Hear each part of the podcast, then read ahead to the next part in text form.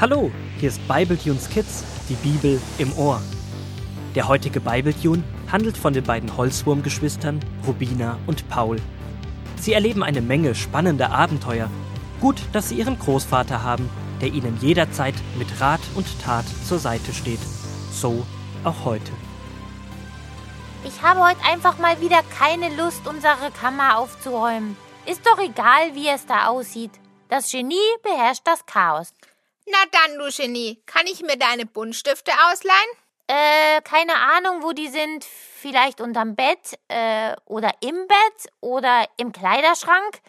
Auf dem Schreibtisch sind sie nicht. Ah, oder vielleicht ganz unten. Hm, okay, Rubina.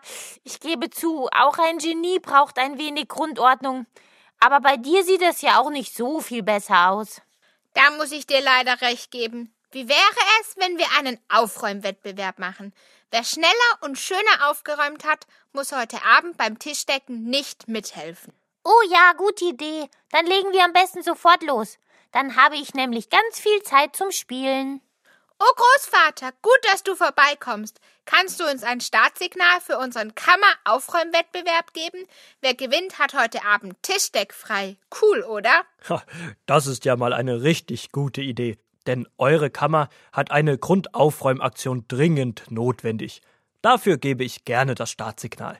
Und liest du uns heute Abend weiter aus der Kinderbibel vor? Ich bin voll gespannt, wie es mit Josef weitergeht. Aber gerne, das habe ich mir schon fest eingeplant. So, nun aber an das Kinderzimmer-Kammerchaos. Fertig, los! Mit diesen Worten beginnt das große Gewusel in Paul und Rubinas Zimmer. Der Großvater schaut den beiden noch ein wenig zu, bevor er es sich an seiner Schreibtischlampe bei einer Tasse Rosenholztee gemütlich macht. Die beiden Holzwurmkinder sind vertieft in ihren Wettbewerb und bringen nach und nach ihre Kammer in Ordnung. So einige Staubschichten unter den Betten werden aufgewirbelt und weggefegt. Bis Rubina ganz hinten unter ihrem Bett etwas entdeckt. Da liegt noch was. Was ist denn das? Ich komm nicht dran. Paul, kannst du mal unter mein Bett krabbeln und das Papier da hinten rausholen? Ich komm nicht dran, ich bin zu groß. Für meine große Schwester doch gerne. Warte hier. Ich hab's. Kannst du mich rausziehen? Hier, bitteschön. Was ist das denn? Ich weiß nicht genau. Ist ganz verstaubt. Ich puste mal die Schrift frei. Bäh, jetzt habe ich den ganzen Staub geschluckt. Frag mich mal. Ich sehe aus wie ein Staubwedel. Ich glaube, unter deinem Bett musst du noch mal ein paar Stunden wedeln. Hm, ja, mach ich gleich. Was steht denn da? Liebe Kiwi. Oh nein, ich ahne fürchterliches. Das ist die Postkarte an meine alte Brieffreundin Kiwi aus der ersten Klasse. Wenn die Postkarte hier unterm Bett liegt, habe ich ihr nie auf ihren letzten Brief zurückgeschrieben. Und ich dachte immer, sie hat mich vergessen. Und dabei habe ich sie vergessen. Dann schreib ihr doch jetzt noch zurück. Nach so langer Zeit? Ich weiß nicht. Sie hat mich bestimmt schon vergessen. Oh Mann, ich bin echt eine schlechte Freundin. Und auch leider eine Wettbewerbsverliererin. Ich bin nämlich fertig mit meiner Hälfte. Und du musst jetzt noch Staub wedeln. Mit diesen Worten saust Paul nach draußen, schnappt sich seinen Helm und den Nussschalenroller und genießt die letzten Frühlingssonnenstrahlen des Tages. Rubina macht währenddessen die letzten Staubflusen weg und deckt anschließend den Tisch fürs Abendessen. Wettschulden sind schließlich Ehrenschulden. Nebenbei ist sie in Gedanken an die gefundene Postkarte und Kiwi vertieft. Was soll sie nur machen? Nach dem Abendessen treffen die beiden Enkelkinder ihren Großvater bei der Schreibtischlampe. Die Kinderbibel liegt schon vorbereitet auf dem Tisch. Und nachdem Paul von seinen Nussschalen-Rollerstunts berichtet hat, beginnt der Großvater aus 1. Mose 41 die Verse 1 bis 16 zu lesen. Zwei Jahre nachdem der Mundschenk aus dem Gefängnis freigekommen war, hatte der Pharao einen seltsamen Traum. Er träumte, er stünde am Nil, dem großen Fluss, der durch Ägypten fließt. Während er dastand, kamen sieben Kühe aus dem Fluss heraus. Sie waren gesund und kräftig und begannen am Ufer zu grasen. Dann kamen sieben andere Kühe aus dem Fluss. Sie waren hässlich und mager, und sie stellten sich neben die schönen Kühe am Ufer. Und dann fraßen die mageren, hässlichen Kühe die gesunden, kräftigen Kühe auf. Der Pharao wurde wach, dann schlief er wieder ein und träumte von sieben vollen, schönen Ähren, die an einem Getreidehalm wuchsen.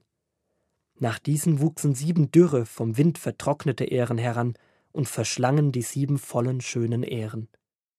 Wieder erwachte der Pharao, und er war sehr unruhig. Er ließ alle Traumdeuter und weisen Männer Ägyptens rufen und erzählte ihnen seine Träume, aber niemand konnte ihm sagen, was sie bedeuteten. Da erinnerte sich der Mundschenk wieder an Josef und sagte zum Pharao Als du damals auf mich und den Bäcker zornig warst und uns ins Gefängnis werfen ließest, hatten wir beide einen Traum. Dort im Gefängnis war ein junger Hebräer, dem erzählten wir, was wir geträumt hatten. Er konnte uns sagen, was unsere Träume bedeuteten, und es ist genau so gekommen, wie er es gesagt hatte. Ich wurde wieder in meine Stellung eingesetzt, und der Bäcker wurde hingerichtet. Als der Pharao das hörte, ließ er Josef aus dem Gefängnis holen. Josef rasierte sich und zog sich frische Kleider an. Dann trat er vor den Pharao. Der sagte zu ihm: Ich habe einen Traum gehabt, und niemand kann mir sagen, was er bedeutet. Nun habe ich gehört, dass du Träume deuten kannst. Josef antwortete Ich selbst kann das nicht, aber Gott wird dem Pharao die richtige Antwort geben. Zwei ganze Jahre ist einfach mal nichts passiert? Josef musste so lange warten. Der Mundschenk hat ihn einfach vergessen. So wie ich Kiwi und die Postkarte einfach vergessen habe. Wie gut, dass der Mundschenk sich dann doch noch an Josef erinnert hat und eigentlich genau im richtigen Moment. Genau jetzt brauchte der Pharao einen Mann wie Josef. Einen Mann, der mit Gottes Hilfe Träume deuten kann. Wer weiß, ob der Pharao ihn früher aus dem Gefängnis geholt hätte. Für Josef war diese Wartezeit bestimmt nicht immer einfach. Vermutlich nicht, mein Junge. Aber wenn wir merken, wir haben jemanden vergessen oder uns vielleicht bei jemandem für einen Fehler noch nicht entschuldigt, dann kann ich das jederzeit nachholen wenn mir auffällt, was ich falsch gemacht oder was ich vergessen habe. Und wenn ich vergessen wurde oder mich jemand verletzt hat? Das ist nicht ganz einfach. Aber am besten vergibst du dem anderen auch, noch bevor er sich bei dir entschuldigt. Dann bin ich nämlich frei im Herzen. Wenn wir immer an das denken, was der andere uns noch schuldet und was er falsch gemacht hat, hält uns das gefangen. Das stimmt. Das habe ich auch schon erlebt. Beim Fußballspielen. Da wurde ich mal ganz blöd gefault. Und keiner hat's gesehen. Und niemand hat sich entschuldigt. Und erst habe ich mich richtig aufgeregt. Und dann habe ich beschlossen, dass ich dem Schiedsrichter und auch dem, der mich gefault hat, nicht mehr böse bin. Ab dann hat das Spiel wieder richtig Spaß gemacht. Nach dem Spiel kam der Junge, der mich gefault hat, noch auf mich zu und hat sich entschuldigt. Das hat zwar dann noch gut getan, aber meinem Herzen ging's davor irgendwie auch schon gut. Genau so ist es, Paul. Und du, Rubina, siehst aus, als wolltest du unbedingt noch etwas erledigen. Ja, das habe ich vor, denn jetzt weiß ich, was ich mit der Postkarte mache, die ich heute gefunden habe. Noch heute Abend schreibe ich sie fertig und entschuldige mich bei Kiwi, dass ich sie vergessen habe. Vielleicht schreibe ich ihr auch noch von Josef und all dem, was ich durch seine Geschichte schon gelernt habe. Ihr beiden, ich muss los. Ich freue mich schon richtig, Kiwi meine Entschuldigung zu schreiben. Danke, Großvater, für die tollen Geschichten.